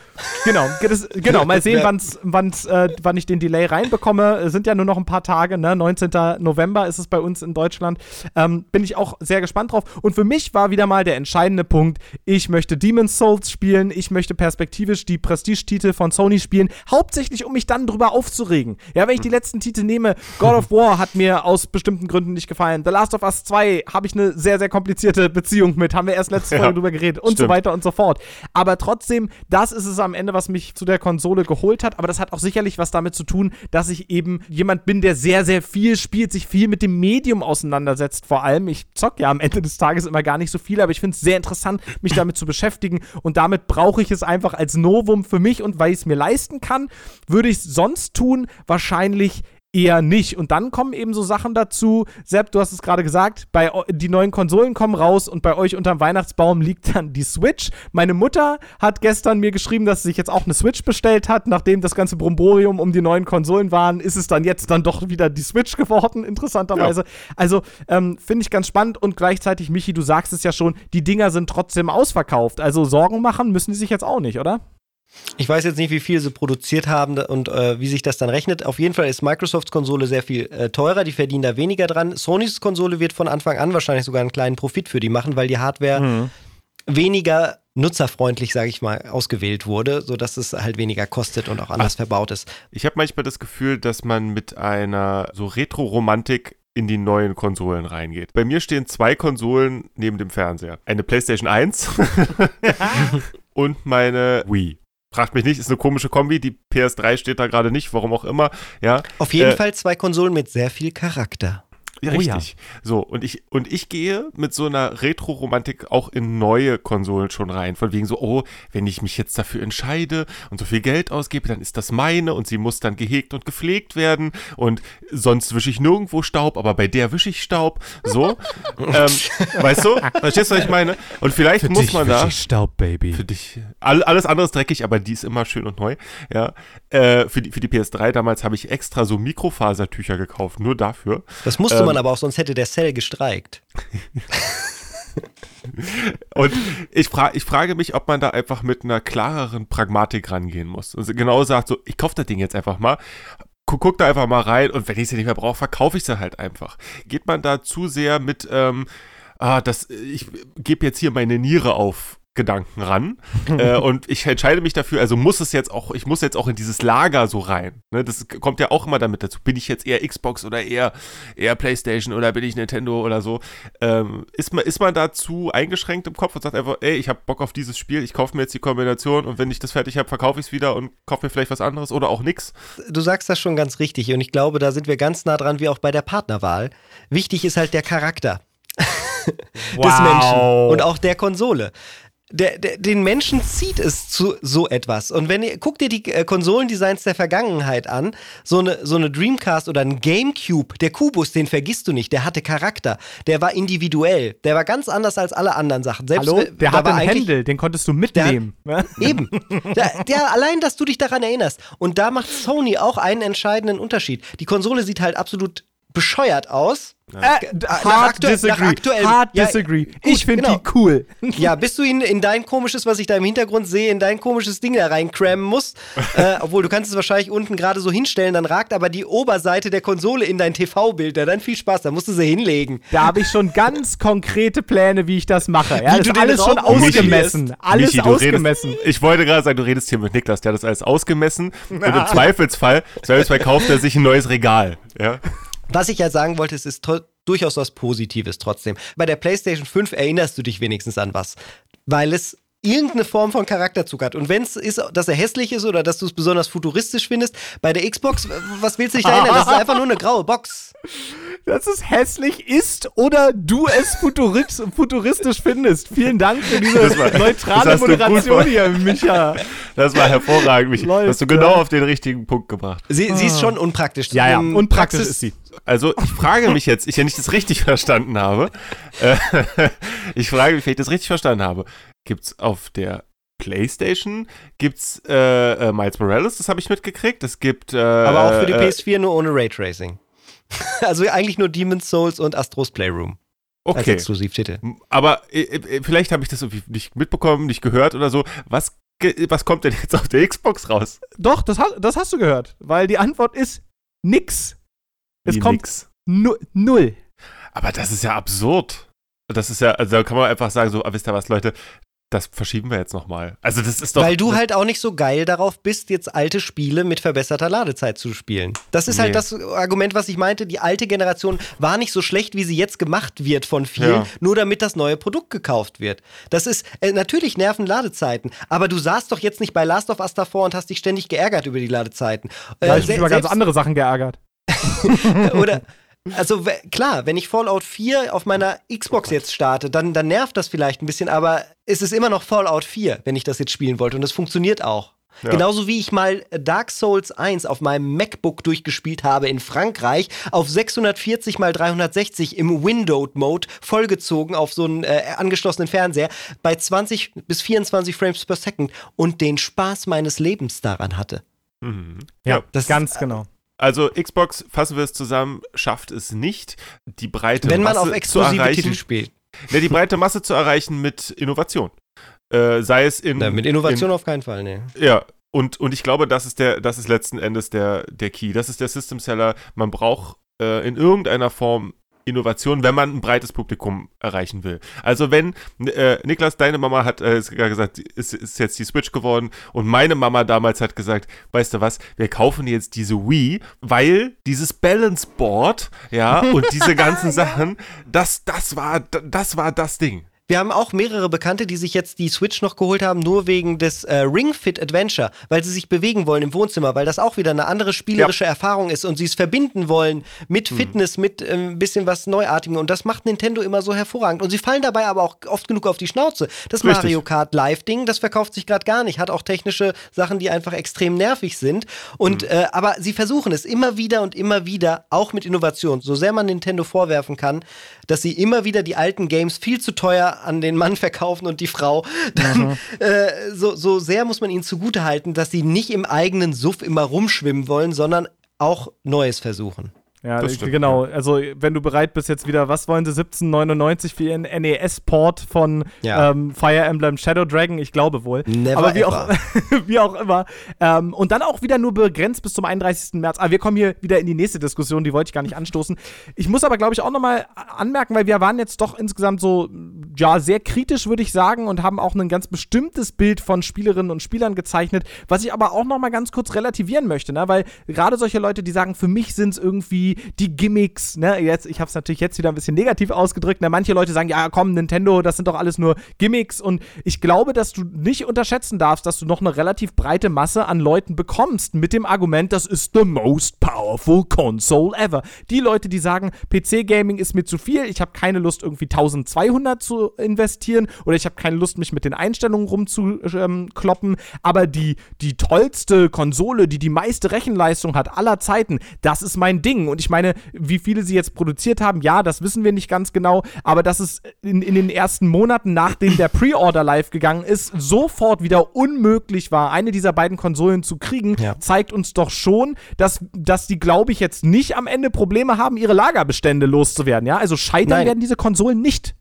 Es gibt genügend Spielerinnen und Spieler, die das gerne auch einfach alles erfahren, was sie lesen in den Medien. Also die sind in der Spielkultur und da wird jetzt darüber geredet, die Ladezeiten sind zu kurz und es gibt, und da gehörte ich auch zu. Deswegen habe ich den Beruf gewählt, den ich jetzt hm. ausübe. Ich bin quasi sowas wie die, wie die Spielredakteurs und Redakteurinnen Polizei und gehe nochmal durch. Stimmt das auch alles? Passt das jetzt so? Oh, cool, die Ladezeiten. Jetzt will ich einmal erfahren und dann das nächste Spiel. Ich habe das ja alles. Jetzt probiere ich das noch aus. Ach cool, ist auch alles schneller. Er ist ja echt cool. Also, das mhm. ist auch legitim. Wenn einem das, es soll doch um Spaß gehen. Wenn euch das Spaß macht, sowas zu machen, dann macht das um Gottes Willen, bitte.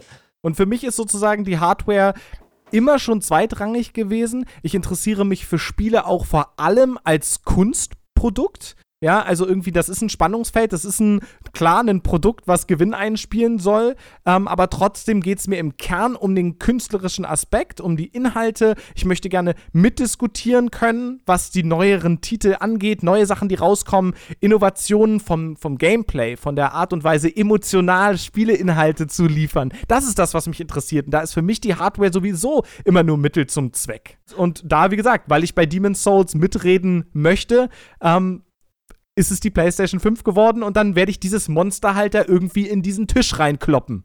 Ja, und wenn es das Letzte ist, was ich tue. Man sollte sich dafür halt nicht verschulden oder so äh, ähnliches ja, tun. Das ist das. Äh, ja, aber das ist die Sache. Ich wir sind jetzt in der Situation, wir müssen uns nicht schlecht fühlen, wenn wir es dann gemacht haben.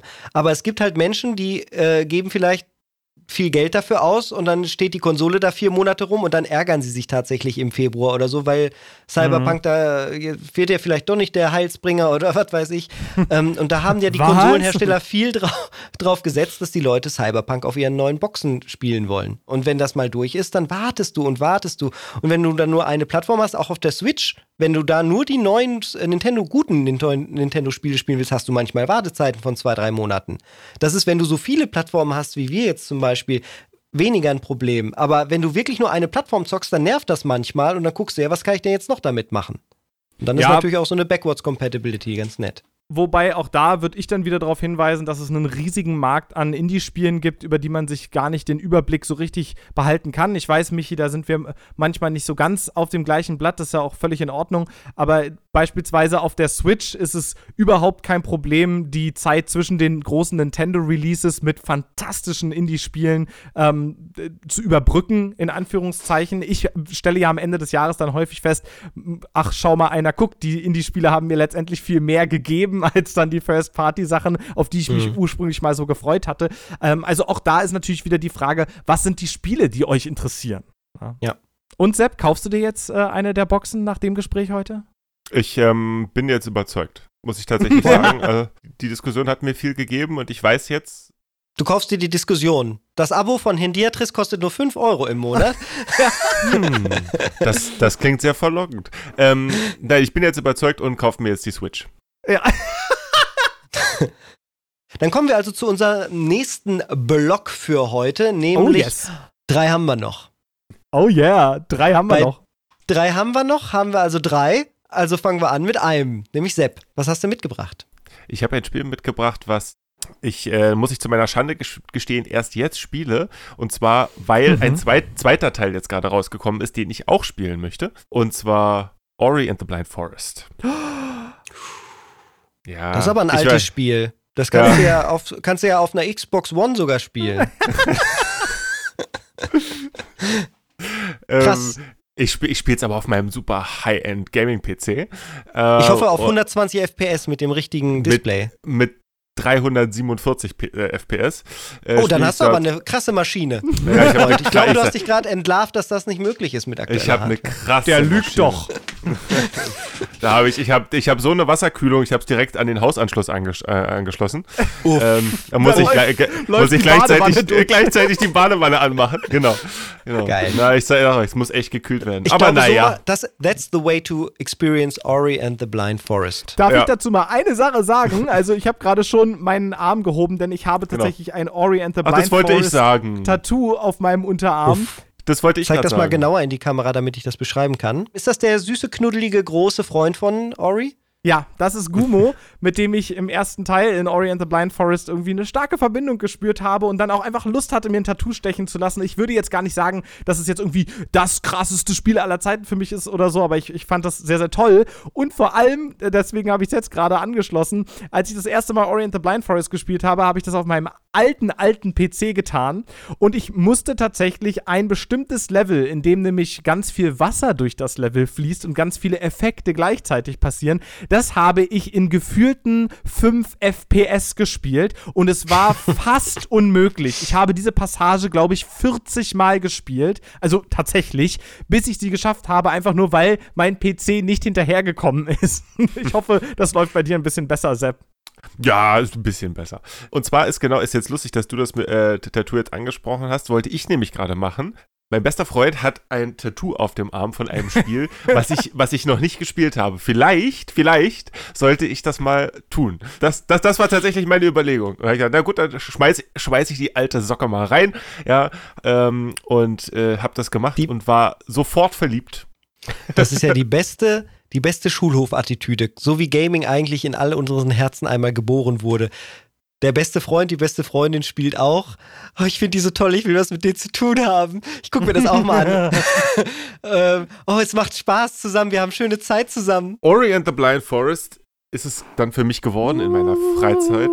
Aus ich, das, äh, uh. Der Soundtrack ist halt äh, ein Knüller, aber dazu kommen wir sowieso noch später, bin ich mir ganz mm sicher. Ähm, es ist das geworden von der riesengroßen Steam-Bibliothek, die ich habe, die immer so lauernd auf mich wartet mit, äh, hm, du wolltest mich doch auch noch spielen. Ähm, die gucken mich immer so alle traurig, ja, die gucken mich immer alle traurig an mit ihren Hundeaugen, die spielen und sagen, bitte, du hast mich doch in einem Humble Bundle gekauft. ähm, Sei doch einmal humble zu mir in deinem Leben, genau. einmal.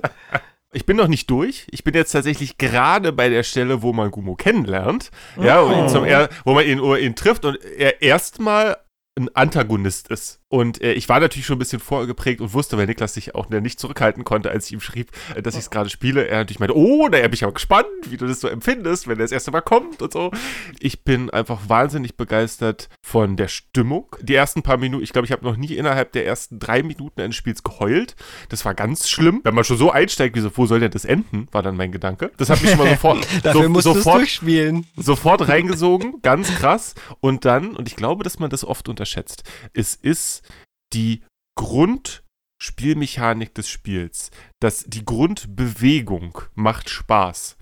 Ja. Und ich, das, das kann man das gar Nintendo nicht. Geheimnis, ja. Genau, das kann man nicht genug sagen. Das ist wie bei Mario, wo der Sprung auf die Tausendstel Sekunde genau richtig sich anfühlt und wo die Grundbewegung, der Flow Spaß macht. Das ist das ganz Entscheidende und das macht Ori so dermaßen gut.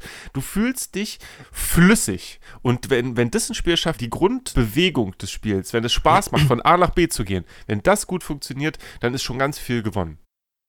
Nur um den, Bogen zu schließen, das ist der Grund, warum die Castlevanias von früher richtig Spaß gemacht haben und gerade die 2D-Castlevanias, zum Beispiel Symphony of the Night, so unfassbar viel Spaß ja. machen, weil die oh, Animationen wow. ja. ineinander fließen. Du bist damit auch groß geworden, du wurdest dadurch geprägt mit Alex Kidd, das war auf, deinem Se auf deiner Sega-Konsole installiert ja. und deswegen ähm, ist dir das extra wichtig. Und mhm. die 3D-Teile auf dem N64 funktionieren zum Beispiel überhaupt nicht. Da ist genau das, was dann gar nicht mehr geht und dann fühlt es sich ganz furchtbar an. Ja, ist aber ganz absolut. interessant, ganz guter Vergleich eigentlich, weil Castlevania Symphony of the Night im Gegensatz zu den ganz frühen Castlevania-Spielen, das war, was eine neue Tradition in den Castlevania-Spielen losgetreten hat, nämlich die der heutzutage in einem Portmanteau zusammengefassten Genre Metroidvania. Ja, also du fängst mhm. an mit einem Charakter, der ähm, sehr schwach ist, ja, beziehungsweise in Symphony of the Night verlierst du erst, erst am Anfang deine ist, genau. Fähigkeiten, genau. ganz genau, ja. der in sogenannter Abilities Finde ich ja. sehr gut, dass, den Begriff.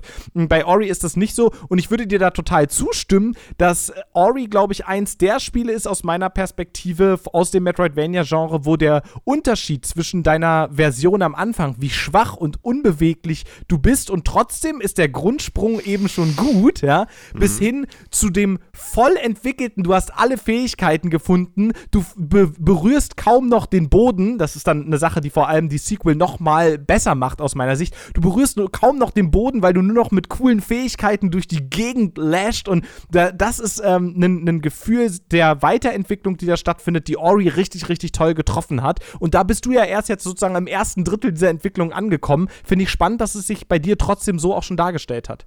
Genau, ich war ja vollkommen wegge weggeblasen, als du zu mir meintest, ah, okay, du hast, du, du hast nur zwei äh, von den grünen Steinen. Oh ja, ach stimmt, das ist ja am Anfang so wo du dann das auch vollkommen so ein bisschen ver vergessen hast, wie, wie schwer ja. dieser, dieser Anfang ist. Sozusagen, also was heißt schwer, aber der ist sehr mühsam. Doch, ähm, doch, der ist schon, also da, man stirbt auf jeden Fall ein paar Mal. Ja, man stirbt, in, das ist das, was die meisten Spieler abgeschreckt hat. Meine Frau würde zum Beispiel auch so ein Spiel wie Ori lieben, aber es ist eigentlich zu frustig und man stirbt zu oft, mhm. als dass sie da die äh, Geduld mhm. aufbringen würde, das, das durchzumachen, obwohl der Rest alles passen würde. Also ich stelle das fest, dass ich mich wirklich auch herausgefordert gefühlt habe. Ich dachte in den ersten Augenblicken so, naja, so ein bisschen Hopserei, es geht ja, geht ja wahrscheinlich eher um die, geht ja wahrscheinlich eher um die Story, so, und dann wurde das aber alles aber viel komplexer. Ich so, oh, wie, ich, wie verdammte Scheiße, wie komme ich denn da oben ran? Ja, so, oder wirklich schon lange nicht mehr gehabt, wirklich Sprungsequenzen 20, 30 Mal gemacht. Ich so, boah, verdammte Kacke, aber ich muss doch, wenn ich jetzt hier nochmal und dann, oh, so. Und das hatte ich schon lange nicht mehr eine gewisse Dissonanz aus dem Look des Spiels und dem Soundtrack, Richtig, der sehr ja, einladend sehr ist. Mhm. Aber der Schwierigkeitsgrad ist halt Hardcore, so wie Celeste auch zum Beispiel oder diese mhm. ganzen, oder, oder, Super Meat Boy kommt einem fast schon ja, mal in stimmt. den Sinn.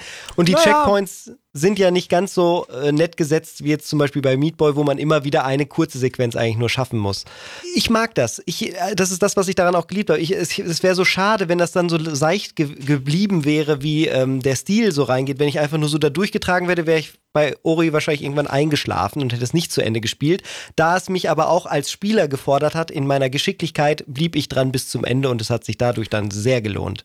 Und es ist einfach ein Spiel, man kann das nicht überschätzen. Es ist unfassbar schön. Es ist jedes Level, jeder Bereich, in dem man kommt, ist wie ein Gemälde, wie eine Stimmung, die dir direkt auf die Retina tätowiert wird. Mhm. Äh, unfassbar. Vor allem in Kombination mit der Musik die es gut schafft, zwischen ähm, richtigem Thema des Spiels, wiederkehrendes, äh, summbares Thema im Kopf mhm. und gleichzeitig auch so Ambient-Sound. Also das, das kriegt eine total gute Mischung hin, ohne aufdringlich zu sein. Du hast es den ganzen Tag im Kopf, ohne dass es ein fieser Ohr Ohrwurm wäre. Und wie auch immer sie das geschafft haben, gemeinsam mit diesem, mit dem auch ganzen äh, Sound Engineering, mit den, den Effekten, die kommen, äh, ganz exzellent. Apropos Musik, da kann ich direkt meine Sache, die ich noch mitgebracht habe, hier ansprechen, nämlich ich möchte auch über Musik sprechen. Oh. Ähm, Niklas, wir beide haben ja gerade Outer Wilds auf meinem privaten Twitch-Kanal durchgespielt und sind da gestern am Ende angekommen. Mm. Und was uns da begleitet hat, war ebenfalls der absolut grandiose Soundtrack.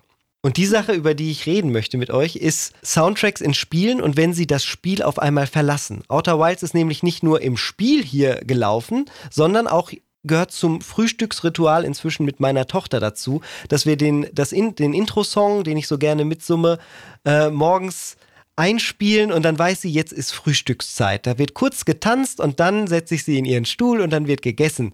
Oder auch abends, wenn sie hier hochkommt, dann mache ich einen anderen, einen anderen Song nochmal an. Und jetzt ist dieser Song auf einmal völlig losgelöst vom Spiel und nimmt eine Position in, in meinem Leben ein, die die so krass ist, dass sie eigentlich das, absolut famose Spiel Outer Wilds, wer sich dafür interessiert, guckt am besten das Let's Play. Äh, ja. So geniales äh, Soundtrack, der dafür aber spezifisch erdacht wurde, auch in einer anderen Lebenssituation auf einmal so wichtig wird. Ja, ich musste gerade schmunzeln, weil du es passenderweise, das, was du da immer summst, dieses Thema heißt Morning. Das heißt, es oh. ist sehr, sehr passend, dass du das mit deiner äh, Tochter früh morgens anmachst, um sie in den Tag zu begrüßen. Äh, das könnte gar nicht besser passen.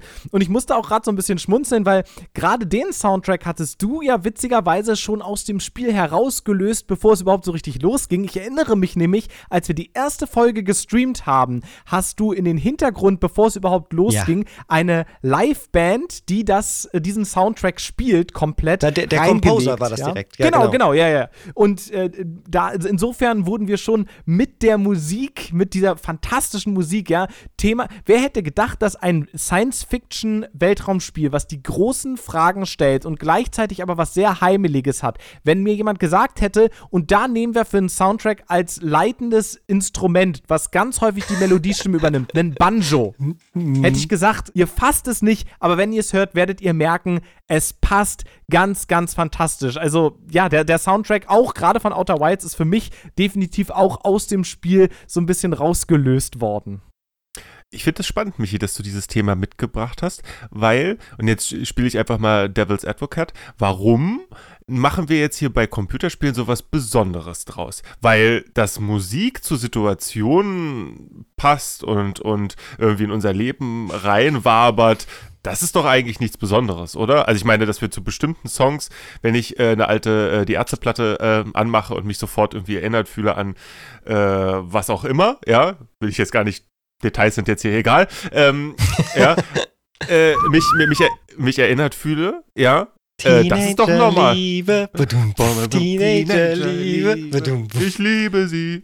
Okay, aber, ähm, aber Sepp, ist, ist ja? der entscheidende Unterschied nicht an der Stelle, dass die Musik von den Ärzten, zu der ich mich jetzt nicht weiter äußere, sonst werft ihr wieder Sachen nach mir, äh, ja. dass die Musik von den die, Ärzten. Das habe ich noch nie, das habe ich noch nie verstanden, dass du die Ärzte nicht Das ist so lange wir uns einfach kennen. zu dir nicht als Mensch. Du ergibst als Mensch überhaupt gibt, keinen Sinn, Niklas. Es gibt keinen Sinn, Niklas. Lieben. Es gibt keinen Sinn.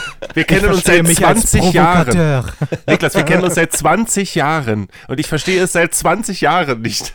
Die Musik, die die Ärzte schreiben, ist genau dafür gedacht.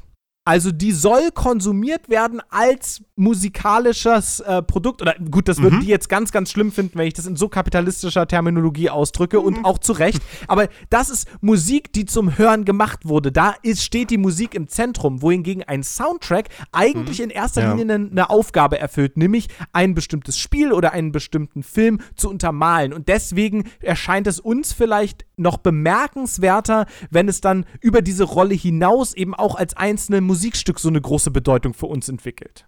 Ja, dem, dem, würde ich zustimmen. Es ist nämlich auch bei, bei Film-Soundtracks würde es mir nicht passieren mit äh, den typischen, wo auch ge gesungen wird. Das sind ja keine, keine Singstimmen in diesen Liedern drin. Das kann schon auch noch passieren, ähm, aber dann ist es eher chorale Musik, wo das dann passiert äh, bei Film-Soundtracks. Und, und dann wirkt es halt losgelöst, weil die werden auf die Szene geschrieben. Und genau was Niklas im Endeffekt sagt, ich wiederhole das nochmal. es wird da rausgenommen und dann woanders hingepflanzt, während die anderen für als Musik komponierte äh, Belallung, da ist es nicht mehr so was Besonderes. Belallung. ähm, wer, wer sagt jetzt schlimme Sachen über die Ärzte? ähm, okay. Ja, ich weiß nicht, ob ich ganz überzeugt bin, aber ähm, grundsätzlich habe ich ja auch gar nichts dagegen. Ich habe ja jetzt nur ab absichtlich jetzt was dagegen gesagt, um einfach ein bisschen kontrovers zu sein. Das finde ich äh, gut. Denn, denn tatsächlich geht mir das genauso. Und zwar äh, leider, äh, äh, leider nicht, leider nicht, leider nicht als, gesagt Morgenritual. Alles Quatsch. Ja, ich weiß. ähm, le leider nicht als Morgenritual zum Frühstück oder so, sondern tatsächlich Arbeitsmusik. Aha. Ähm, ja, und zwar, wenn ich korrigiere, die schlimmste, der schlimmste Teil meiner Arbeit ist das Korrigieren. Mhm. Zu Hause, äh, unerträglich. Ich würde sofort äh, große Teile meines Gehalts abgeben, wenn das jemand für mich machen würde. Ich höre dabei.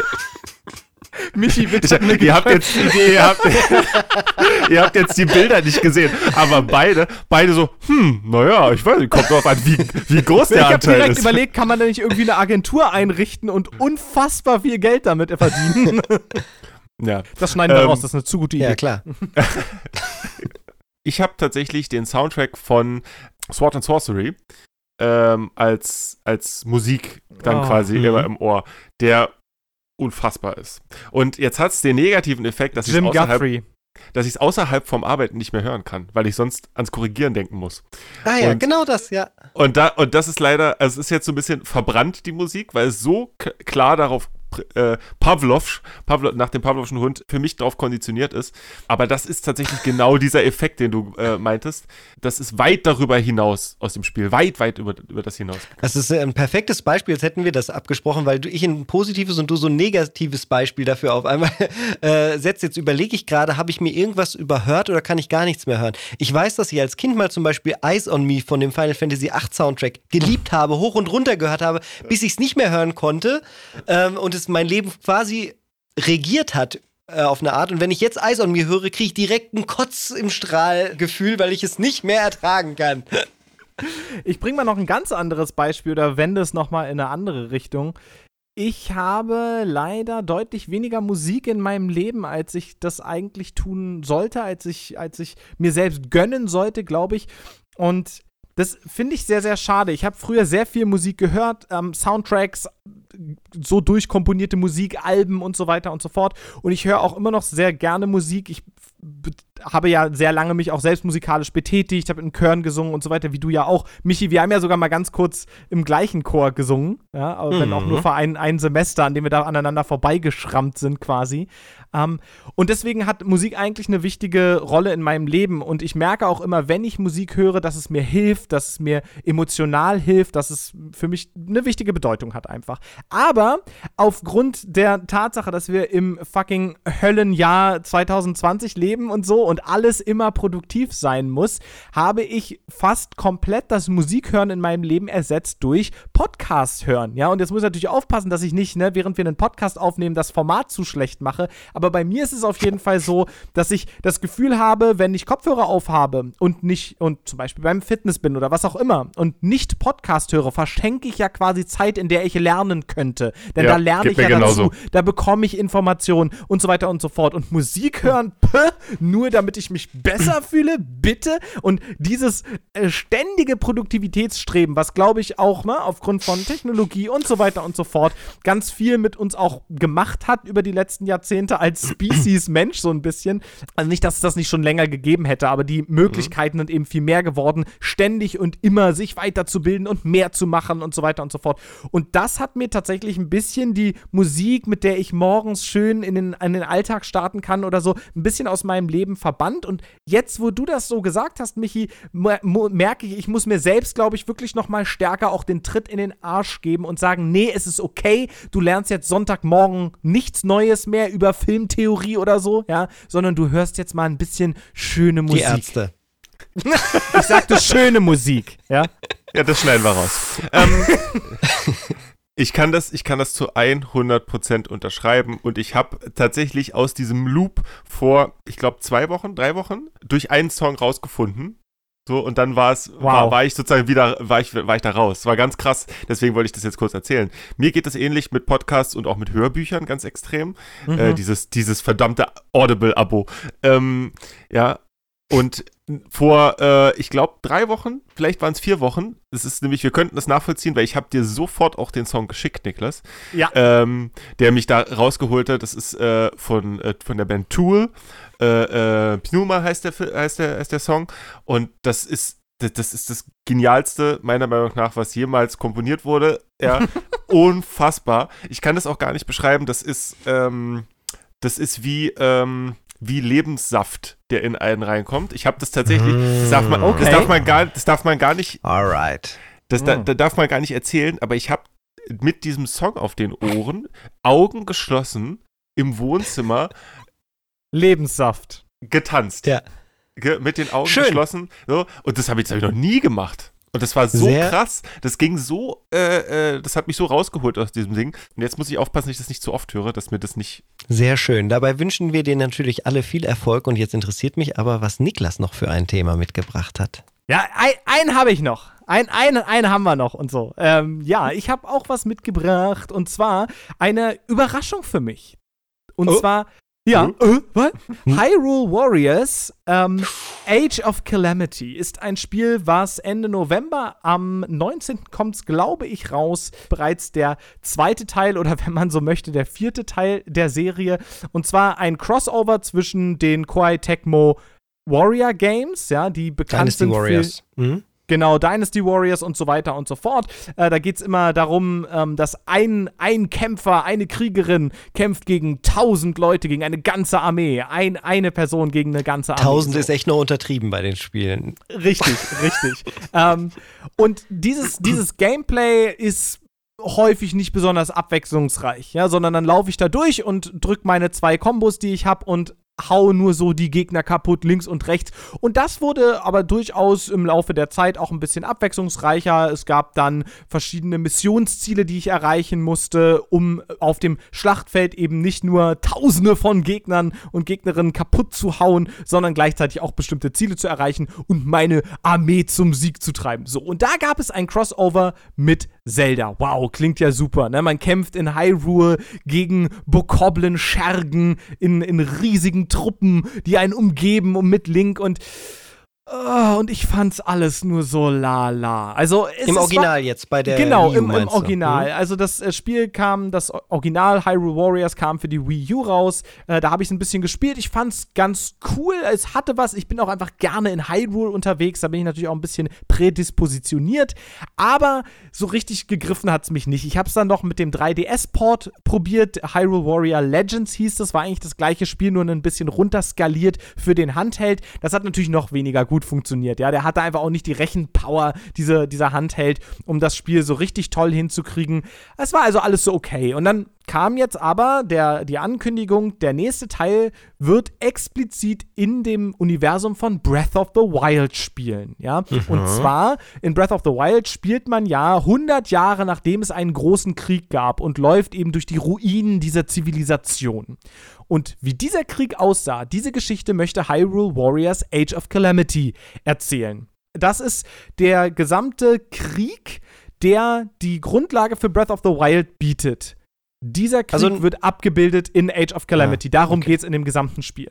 Und das fand ich als Story-Hook schon mal irgendwie ganz sexy, ja, weil ich, ne, Breath of the Wild auch mich so komplett umgeben hat für eine, für eine bestimmte Zeit und ich das einfach sehr, sehr spannend finde, was sie da storytechnisch machen und weil ich sehr, sehr tragische Geschichten mag. Denn wir wissen ja schon, dass sie scheitern in diesem Krieg, denn das ist schließlich das Setup für Breath of the Wild.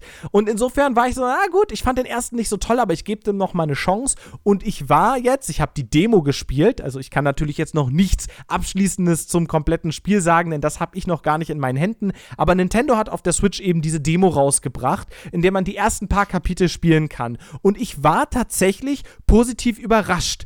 Also wie sie es geschafft haben, bestimmte Facetten von Breath of the Wild damit reinzubringen. Der Sheikah Slate beispielsweise spielt eine große Rolle in dem Spiel und kann auf ganz viele verschiedene Arten und Weisen clever eingesetzt werden. Und das Gameplay bleibt natürlich letztendlich das gleiche. Also wer diese Warrior Games, äh, Dynasty Warriors oder Hyrule Warriors, das Original ganz doof findet und da überhaupt keinen Spaß dran hatte, wird auch hier jetzt nicht sowas wie ähm, die Breath of the Wild Prequel finden oder so. Das Gameplay hat nicht viel miteinander zu tun, ja, also das möchte ich von Anfang an dazu sagen. Aber die Elemente, die sie übernommen haben, dass man, man kann kochen, ja, so ein kleines Element, so ein kleines Detail aus Breath of the Wild, was mir aber immer sehr wichtig war und dass sie solche Sachen charmant mit einbezogen haben, fand ich eben sehr, sehr gelungen. Und jetzt sagen viele, ja, das ist doch hier nur ein Asset-Flip und so, die machen machen sie es halt einfach, weil sie die ganzen Dateien aus äh, Breath of the Wild benutzen können. Ja, das stimmt natürlich auch irgendwie auf eine gewisse Art und Weise, aber das ist mir ja egal, dass es deren die denen die Entwicklung dieses Spiels erleichtert hat, sozusagen. Mhm. Es führt aber dazu, dass man sich wirklich in dem Hyrule aus Breath of the Wild wiedererkennt. Man sieht das und das hat einen er Wiedererkennungsfaktor, der bei mir ganz stark gelandet ist. Und also dieses Spiel ist von, naja, mal gucken, vielleicht ist es bei mir relativ klar auf die, nee, das werde ich Ende November definitiv spielen Liste gekommen. Und äh, ich bin sehr, sehr gespannt, ob das volle Spiel dann das hält, was die Demo jetzt versprochen hat. Aber die fand ich wirklich exzellent und kann ich nur empfehlen, da mal reinzuspielen, für wen das irgendwie cool. einigermaßen spannend klingt. Mhm. Das klingt äh, sehr vielversprechend. Bei mir, ich hatte das ähnliche Syndrom, möchte ich es mal nennen, mhm. bei, bei dem Fire Emblem Dynasty Warriors sozusagen. Dieses Fire ah, Emblem ja. Mhm. Heroes, was ja auch, also die Fire Emblem Serie liegt mir halt äh, sehr nah am Herzen und ähm, die haben das insgesamt ganz schön gemacht, den aktuellen Serienteil von Fire Emblem da mh, auch optisch und auch spielerisch mit einzubinden in das Dynasty Warriors Gameplay. Aber auch da äh, trifft dasselbe zu, was du alles jetzt gesagt hast. Wer Dynasty Warriors generell nicht mag, sollte das trotzdem nicht spielen. Und cool. ich meine, was ich tatsächlich auch ganz überraschend fand, du hast direkt am Anfang drei verschiedene Charaktere, die du spielen kannst. Du kannst eben nicht nur Link spielen, du kannst auch Impa und Zelda spielen. Und im Laufe des Spiels kannst du sogar die vier Champions aus Breath of the Wild, ah, Daruk, nice. äh, freischalten, zum Beispiel ja. Mifa und so weiter und so fort. Ähm, und bei den ersten drei Charakteren, die man jetzt schon in der Demo spielen konnte, war ich tatsächlich überrascht, wie unterschiedlich die Movesets waren. Die Tastenbelegungen sind zwar die gleichen und letztendlich spielt es sich schon ähnlich, aber sie haben schon Fähigkeiten, die sie stark auch voneinander abgrenzen, was ich persönlich auch so in der Form gar nicht erwartet hätte. Also ja, ich war einfach positiv überrascht. Klasse. Dann fehlen ja nur noch zwei Sachen auf unserer Agenda, nämlich oh yes. wer hat den dicksten Zombie? Wow. Die letzte Folge zum Thema Zombies, die an Halloween oder fast an Halloween rauskamen. Wir haben ein bisschen Korrespondenz mit euch gehabt, wie immer. Und wir haben ja drei Spiele gehabt, nämlich Planescape Torment. Das hatte Sepp mitgebracht. Wir hatten mhm. The Walking Dead von Moritz und ich hatte Atom Zombie Smasher dabei. Das waren wieder mal drei sehr unterschiedliche Sachen. Und ich glaube wirklich, das muss ich am Anfang direkt mal sagen, Sepp, bei dir du hast so eine gute Idee gehabt. Und zwar mhm. aus der Perspektive des Zombies zu sprechen. Und das haben auch mehrere Leute positiv hervorgehoben, um dann jedes Mal verlässlich bei dem Problem zu landen, aber das ist nicht das, was ich mit Zombies verbinde. Ja, Denn für mich sind die Zombies auch. so und seelenlos und deswegen ist, hm. ist, dein Spiel da so ein bisschen unter die Räder geraten, was ja total schade ist, weil die hm. Idee so toll war. Danke. Ja, so, so, ist es, so ist es halt manchmal bei unseren Pitches. Also man hat halt manchmal, ja. denkt man, man, man hat jetzt die, den super Zugang gefunden und der ist ja vielleicht auch super. Das habe ich ja auch als Feedback bekommen. Ich nehme das sehr gerne auf. Vielen Dank. Mhm. Und gleich, gleichzeitig muss ich natürlich auch selbstkritisch sagen, das ist jetzt, wenn man an Planescape Torment denkt, auch nicht das erste und entscheidende Ding, dass es da um Zombies geht. Also das ist schon ein bisschen far-fetched, ne, das ist mir auch bewusst. Äh, und ähm, ich wollte einfach gerne über dieses Spiel reden. ja. Es war mir ein Bedürfnis und diese Idee tatsächlich aus der Perspektive. Und das war auch der Grund, warum ich jetzt auch nicht damit gerechnet habe, dass ich das dieses Mal für mich entscheide. Aber ich wollte einen interessanten Ball in die Runde werfen und äh, das ist mir hoffentlich geglückt. Du hast einen das interessanten äh, Schädel in die Runde geworfen. Ja, der war mehr als interessant, dieser Schädel. Das ist übrigens der zweite Aspekt gewesen, denn äh, der Schädel wurde tatsächlich immer wieder kritisch auch aufgenommen. Das hat das Spiel vor eine etwas kritischere Leinwand gepackt, vor die es sicherlich auch gehört, aber das sind die Leute, diesen faden Beigeschmack sind die Leute nicht losgeworden und das ist ja auch in Ordnung so. Trotzdem haben wir über dieses wichtige Spiel geredet. Das andere Spiel war The Walking Dead. Ähm, da wurde viel Positives dran gesehen. Und den Seriencharakter von Telltales Walking Dead mit aufzugreifen, das hat viele Leute durchaus überzeugt. Ähm, die, die Stimmen für dieses Spiel haben vor allem auch so Sachen betont wie, es ist ein eigentlich normales Leben, in das man hier hineingeworfen wird und muss eben aus dieser Perspektive der nun einsetzenden Zombie-Pandemie, Epidemie, Apokalypse auf einmal sich überlegen, wie würde ich eigentlich bestimmte Probleme mhm. lösen? Wie würde ich emotional mit bestimmten Situationen umgehen? Und das hat viele Leute durchaus angesprochen einmal selber die Entscheidung treffen, laufe ich jetzt dadurch oder dadurch, rette ich den, mache ich das, äh, das einmal selber fällen zu können, ist ja auch wirklich das Charmante daran und das haben die Zuhörerinnen und Zuhörer auch so gesehen. Das war auch das Gute an dem Pitch. Und wie die liebe Anna so schön meinte, ähm, und da hat sie mal wieder total recht. Es war auch von unseren drei Spielen das mit dem meisten Halloween-Gruselcharakter. hat sie recht. Ja. Hast du recht. Das bedeutet, Adam Zombie Smasher hat gewonnen, Niklas. Herzlichen Glückwunsch. Dankeschön, Dankeschön. Ich war tatsächlich überrascht. Also ich selber habe mit relativ großer Überzeugung auch tatsächlich für The Walking Dead gestimmt, weil es auch ein Spiel ist, was mir sehr, sehr nah am Herzen liegt. Was tatsächlich die Leute überzeugt hat, war, und ich glaube, das hat vielleicht auch ein bisschen was mit der gerade stattfindenden Pandemie zu tun, mhm. war diese Perspektive, die Zombie-Apokalypse tatsächlich als Pandemie zu verstehen, über Infektionsketten nachzudenken und so weiter und so fort. Das ist ein Thema, was bei vielen gerade präsent ist. Und ich hatte halt befürchtet, vielleicht ist es zu präsent, aber tatsächlich war, der, war das Gegenteil der Fall. Viele, viele Leute und viele Stimmen haben sich genau daran aufgehangen, dieses Modell hervorzuheben, um das es da geht, eben aus dem Einzelschicksal rauszuzoomen, ja, oder wie, wie Wanda zum Beispiel geschrieben hatte, dass es ein Zombie-Spiel war, was sie auch spielen kann, weil es eben ohne Gruselfaktor ist, also genau die Gegenperspektive mhm. Sozusagen. Aber das so ein bisschen zu abstrahieren, das hat dann doch überraschend vielen ähm, gefallen und hat dem Spiel zu meinem Glück zum Sieg geholfen. Ich glaube, es liegt auch daran, dass nicht das Spiel jetzt so unfassbar genial ist, ähm, so, das muss man halt dazu auch mal sagen. Auf jeden Fall kurzweiliger. Es ist einfach es ist, es ist kurzweilig. Es ist, ja. äh, genau, ich will, will, will, das auch gar nicht schlecht reden. Ich, ich mag es ja auch, ja. Also ich finde diesen, diesen planerischen Aspekt, äh, zu sagen, wie sieht es eigentlich so eine äh, Pandemiebekämpfung auf so einer großen Ebene aus, ja, finde ich, find ich sehr sexy, keine Frage. Aber ich glaube, der Punkt daran ist, ist das, wie du es präsentiert hast. Und da sind wir genau bei, bei, unser, bei unserer Kern, Doch, ja. äh, Kernidee ja halt, dass äh, nicht nur das Spiel als solches, sondern der Zugang, die Idee dahinter und ähm, Verkaufen klingt jetzt so kapitalistisch, aber das, das äh, Präsentieren und das, und das äh, schmackhaft machen des jeweiligen äh, von uns dreien, ähm, tatsächlich da ganz viel mit reinkommt. Und du hast dem Ganzen Gravitas gegeben, du hast dem Ganzen gesagt so, ey, das ist meine Idee und ich erzähle euch auch genau warum. Und deswegen habe ich letzten Endes für das Spiel abgestimmt. Hendia Triss der Podcast, bei dem Kontraste wie Planescape Torment und Adam Zombie Smasher auch zueinander kommen können. Was haben wir denn für mhm. den nächsten Monat vorbereitet?